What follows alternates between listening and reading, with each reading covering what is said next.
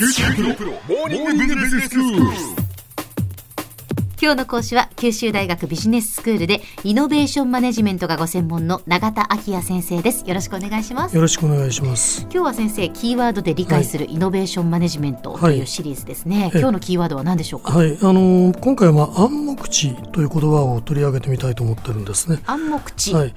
まあ漢字ですると、はい、暗黙のうちに知識の知ということですよね。そういうことになりますね、はい、はいこの言葉ですけれどももともとはハンガリー出身の科学者化学者ですね、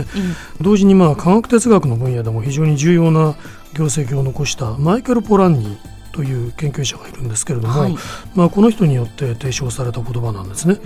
うん、まあ、ポランニーはあの科学者でしたから、うん、まあ、科学的な発明とか発見というものがこう成し遂げられるこう認知的なプロセスというものに非常にこう強い関心を持っていたわけです。ええでそしてまああの新しい科学的な知識がこう獲得されるプロセスっていうのは、まあ、通常ですとこう仮説を立てて、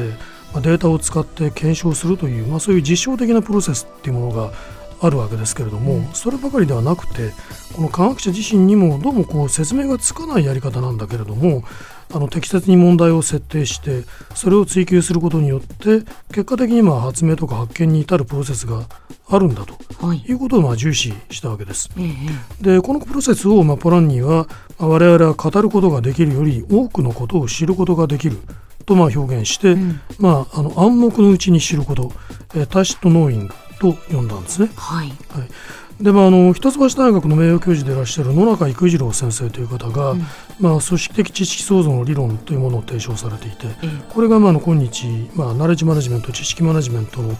バックボーンですね、あの背骨になってるわけですけれども、はい、まあ、その中でこの暗黙知という言葉を使ってですねこれはあのスキルとかノウハウとかメンタルモデルのようなこう言語化することが困難な知識のことを言ってると、うん、タシとノレッジという言葉に対応しますね、うん、そう読み替えてでこれと、まあ、科学の公式ですとか特許の明細ですとかマニュアルといったもう言語化されている知識、これは形式値といってですねこの暗黙値と形式値の間で相互循環作用が起こることを通じてまあ、新しい知識が創造されるんだと、うん、まあ、そういうプロセスをモデル化されてるわけですね、え非常にあの影響力のある理論だったわけですが、はい、まあ、この野中理論をあの以上のようにこう要約してみると、うん、この認知のプロセスとしての暗黙知を捉えたポランニーとはどうもこの、えー、暗黙知の概念が異なっているようにあの思われると思います。うん、まあ、あのあたかもこう実体を持つものとして暗黙知っていうものを定義しているように見えるわけですね、えー、暗黙に知るというこう過程ではなくて、はい、知識というこう何か実体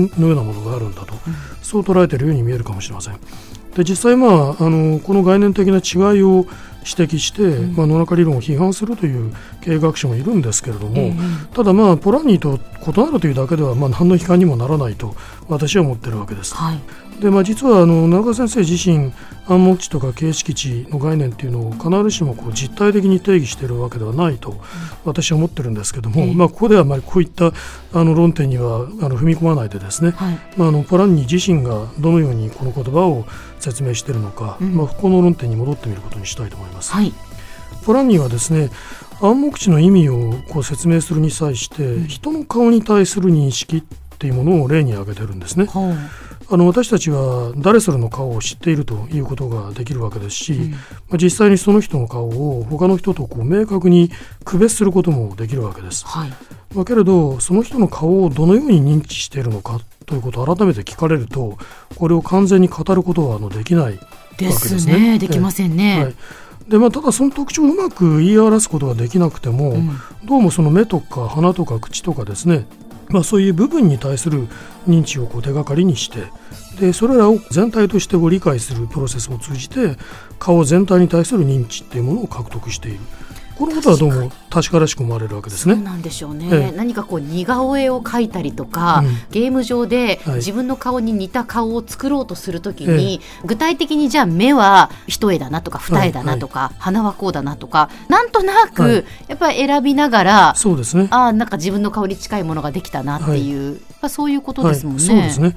でここでポランニーは部分のことを近接項で全体のことをまあ遠隔項近い遠いってことですね、はいはい、まあ、そう呼んで通常私たちは近接項部分を手がかりにして、まあ、遠隔項全体にこう注目することによってその全体というものを認識してるんだと、うん、でこの過程では部分の細目自体には注目していないから認知のプロセスがまあ暗黙化する、その部分部分についての私たちの注意っていうものが語ることができないものになるんだと。そう説明しているんですね。なるほど。うん、で、まあ、さらにポランニーはですね、うん、全体をこう理解していくという認知の機能がどう成立するのかっていうことを説明するために、うん、対象に対する潜入、これインデュベリングっていうのが言語ですけれども、まあ、潜入操作の潜入ですね、はい、こういう概念を導入してるんですね。でこれはまあ感情移入っていうふうにも言い換えられているので、はい、まあ、対象を内在的に理解することだと、まあ、理解していいんじゃないかと思います。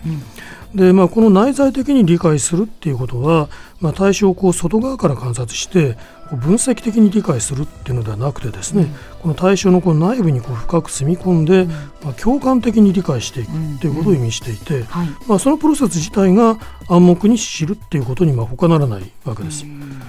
でまあ、さてこの暗黙知のプロセスをこのようにこう理解してくるとですね、まあ、それはマネジメントに対してもいろいろなこう意味を持ってくることがだんだんこう分かってくると思うんですね。はい、でまあ、企業はまあしばしばこの顧客ニーズを把握するためにですね、うん、あの商品の購買データですとか、まあ、顧客満足度に関する調査データなどを使った分析を行うわけですね。はい、でまあ、これと異なるもう一つのアプローチがあります。まあ、それはその顧客ニーズを内在的に理解するためにその顧客の購買行動をこう自らマーケターがこう追体験するとかまあ、そういうことを通じて共感的に理解していくというアプローチになると思いますね。でそのようにしてこの暗黙のうちに獲得された知識っていうのは、まあ、その獲得のプロセスをうまく説明はできませんけれどもその代わりま容易に他者には模倣できないその意味で大変重要な経営資源になってくるわけですね。でまあ、なんかあの今日私がお話したこうしたポランニンによる暗黙知の概念を踏まえて、まあ、独自の経営理論を展開した文献があります。あの石井純三先生というあのマーケティングの先生がお書きになったビジネスインサイトという、まあ、岩波新書で出ている本ですから、まあ、そういうものを一つ参照されることをお勧めしておきたいと思います。では先生今日のまとめをお願いします。はい、えー、ポランニーの言う暗黙知という言葉について解説してきました。まあ、暗黙に知識を獲得するプロセスというものは、まあ、認識の対象を内在的に理解することによって成立するのだと、これをまあポイントとしておきたいと思います。今日の講師は九州大学ビジネススクールでイノベーションマネジメントがご専門の永田昭也先生でした。どうもありがとうございました。ありがとうございました。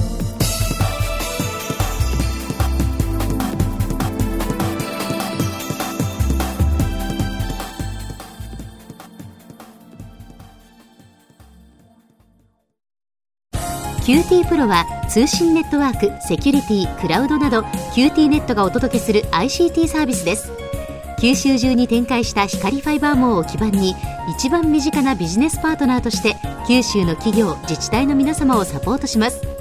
詳しくは QT プロで検索を。